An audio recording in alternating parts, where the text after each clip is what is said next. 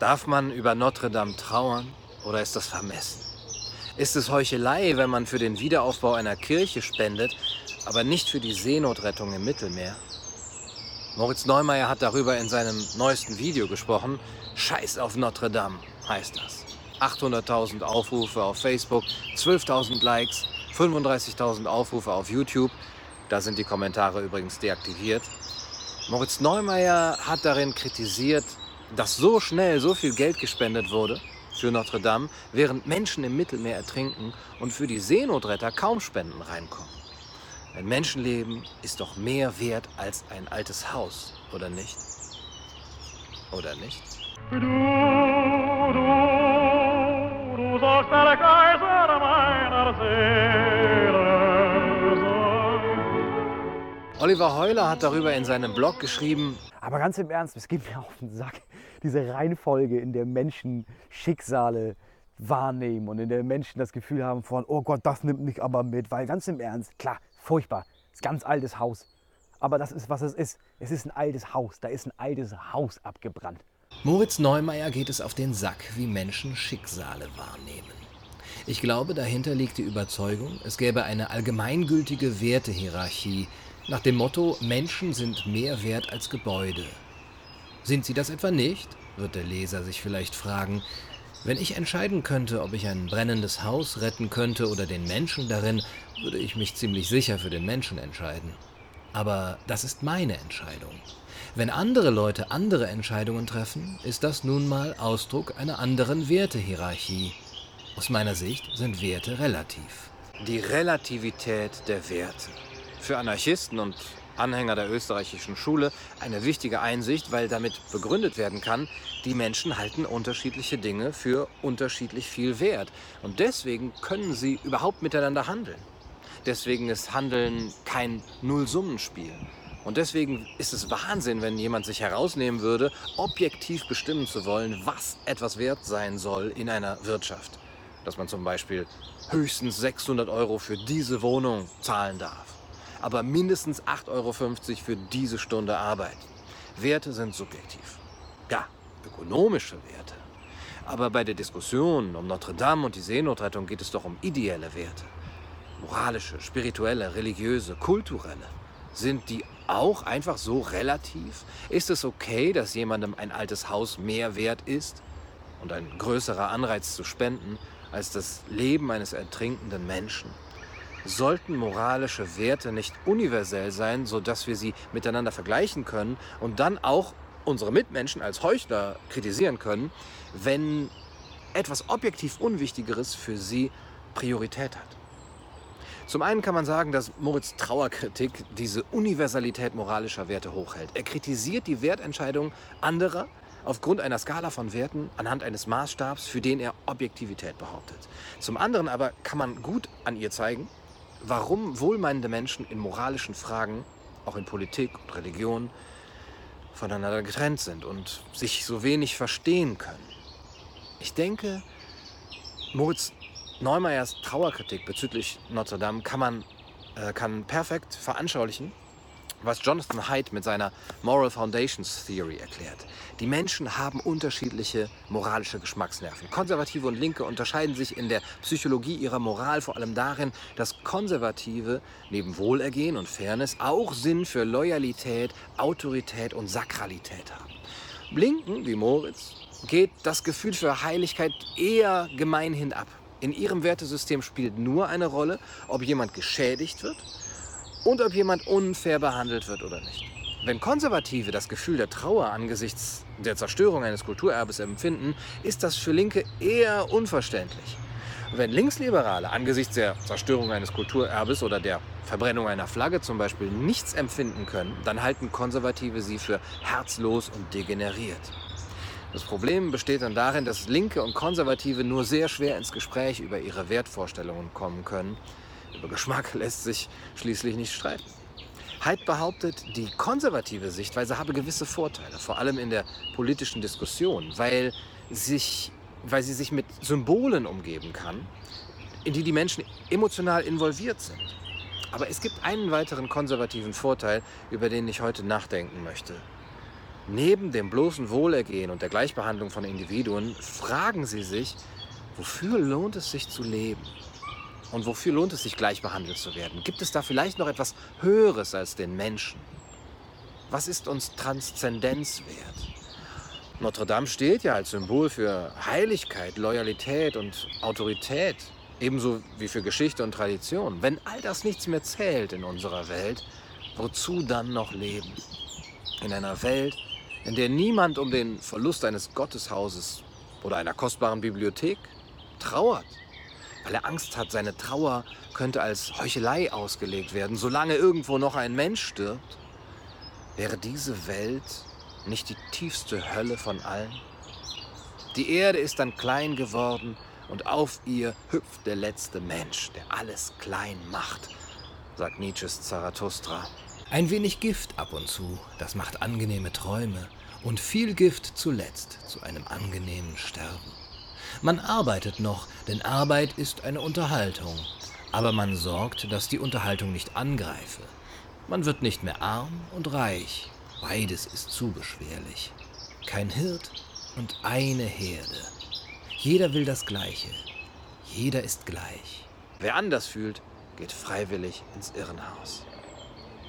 Alles ist dann gleich bedeutungslos, gleich klein und gleich langweilig. Der letzte Mensch hat keine Leidenschaft. Fachmenschen ohne Geist Genussmenschen ohne Herz, wie Max Weber gesagt hat. Dies Nichts bildet sich ein, eine nie vorher erreichte Stufe des Menschentums erstiegen zu haben. Mit Platon und Sloterdijk zu reden, dem letzten Menschen fehlt der Thymos. Kein Stolz, kein Gefühl für Würde und Ehre, keine Beherztheit, keine Selbstachtung. Was ist Liebe? Was ist Schöpfung? Was ist Sehnsucht? Was ist Stern? So fragt der letzte Mensch und blinzelt. Was ist eine Kirche? Was ist Kunst? Was ist Kultur? Hauptsache Alessio geht's gut. Dieser letzte Mensch, das ist der Mensch der Moderne. Dieser letzte Mensch, das ist, tja, wer? Ich? Du? Er, sie, es? Ich habe natürlich zuerst gedacht, ja, der letzte Mensch ist Moritz. So wie das Sprichwort sagt, Moritz, du bist echt das Letzte. Aber Moritz geht es ja noch um etwas. Nämlich darum, sich darüber aufzuregen, worüber die anderen trauern wenn es nicht das ist, worüber er gerne trauern würde. Moritz geht es nur darum, die Verhältnismäßigkeiten anzuklagen. Angesichts des Todes von Menschenleben, sich so über ein paar einstürzende Altbauten aufzuregen. Der letzte Mensch, das bin eigentlich ich.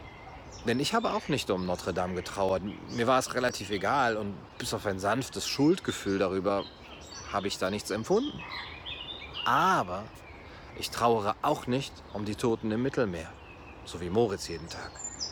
Ich habe nicht einmal um die Toten in Sri Lanka getrauert, die am Ostersonntag Opfer zahlreicher Selbstmordattentate wurden. Ist das eigentlich auch eine Heuchelei, wenn man ein Video macht, in dem man sich darüber empört, dass Leute für Notre Dame spenden und in dem man den anderen gerne zeigt, dass man es besser fände, dass sie um Ertrinkende trauern, aber kein Video über Sri Lanka? Hm. Ist es eigentlich Heuchelei zu behaupten, Notre Dame sei das Symbol einer Religion, die Millionen Menschen getötet und versklavt hat? Und gleichzeitig zu sagen, das sei doch nur ein altes Haus? Aber das ist, was es ist. Es ist ein altes Haus. Da ist ein altes Haus abgebrannt. A few moments later. Es ist ein Wahrzeichen für eine Religion, die seit, seit der Errichtung dieses Gebäudes Millionen Menschen getötet, gefoltert, unterdrückt und vergewaltigt hat. Dafür ist das ein Wahrzeichen. Naja, vielleicht hängt das nicht zusammen, Digi. Wie gesagt, der letzte Mensch bin ich. Ich habe den Angehörigen der Opfer in Sri Lanka auch nichts gespendet. Der Mission Lifeline habe ich auch nicht gespendet und der katholischen Kirche auch nicht.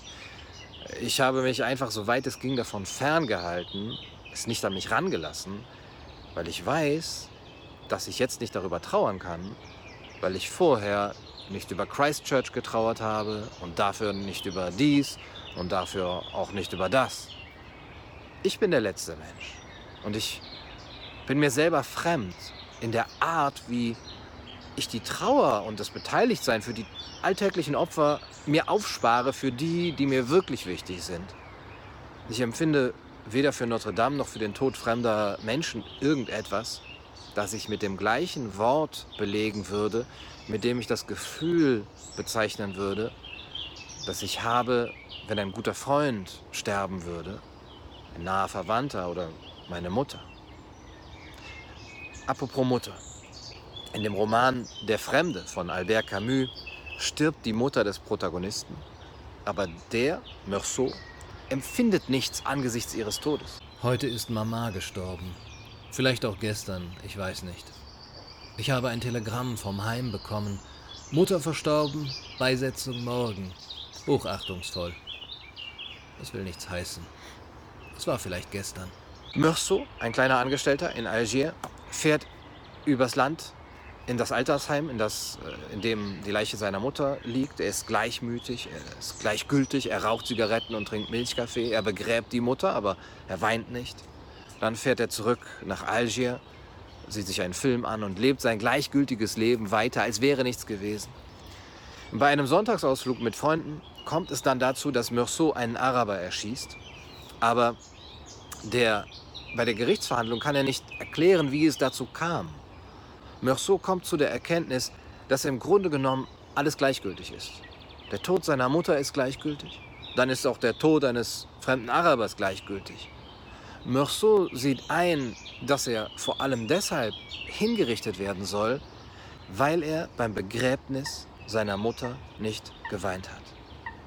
Notre Dame, unsere liebe Frau von Paris, die Gottesmutter Maria, das ist unser aller Mutter, die Mutter des modernen Menschen. Und dass wir nicht über sie trauern, ist unsere Schuld, für die wir nichts können.